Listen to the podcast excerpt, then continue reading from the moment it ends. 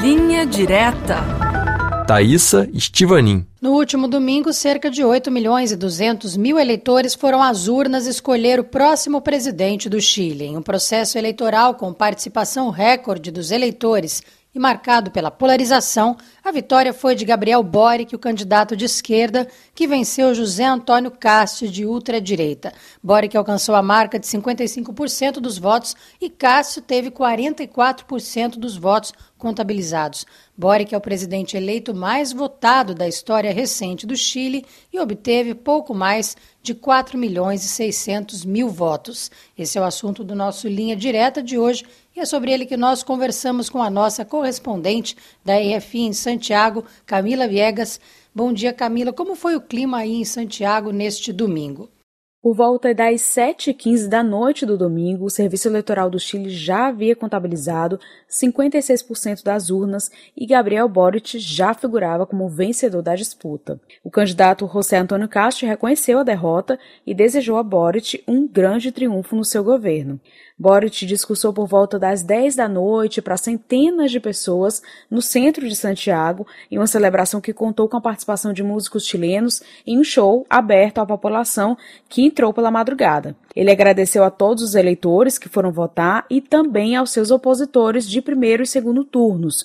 Ele disse ainda que o seu governo vai prezar pela democracia e que defenderá os direitos humanos e das mulheres.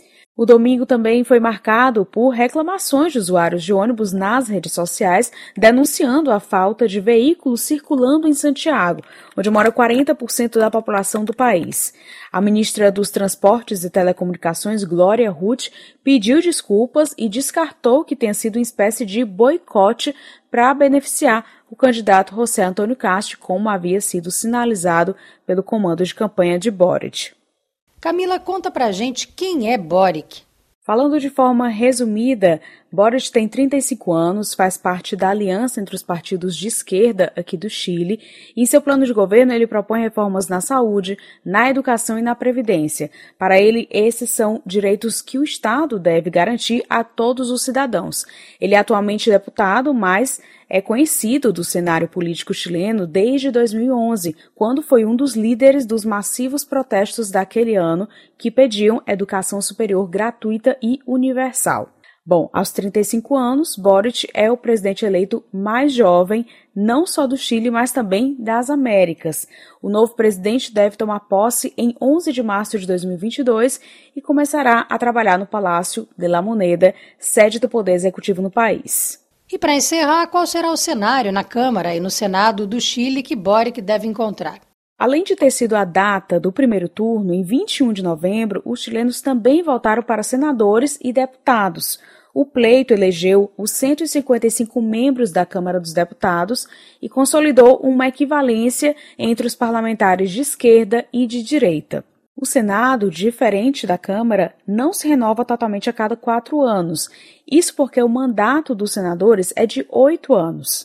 Neste ano, nove das 16 regiões do país votaram para senador. Os novos senadores eleitos dividirão o lugar em plenário com os que foram eleitos em 2018 e que seguem o mandato até 2026.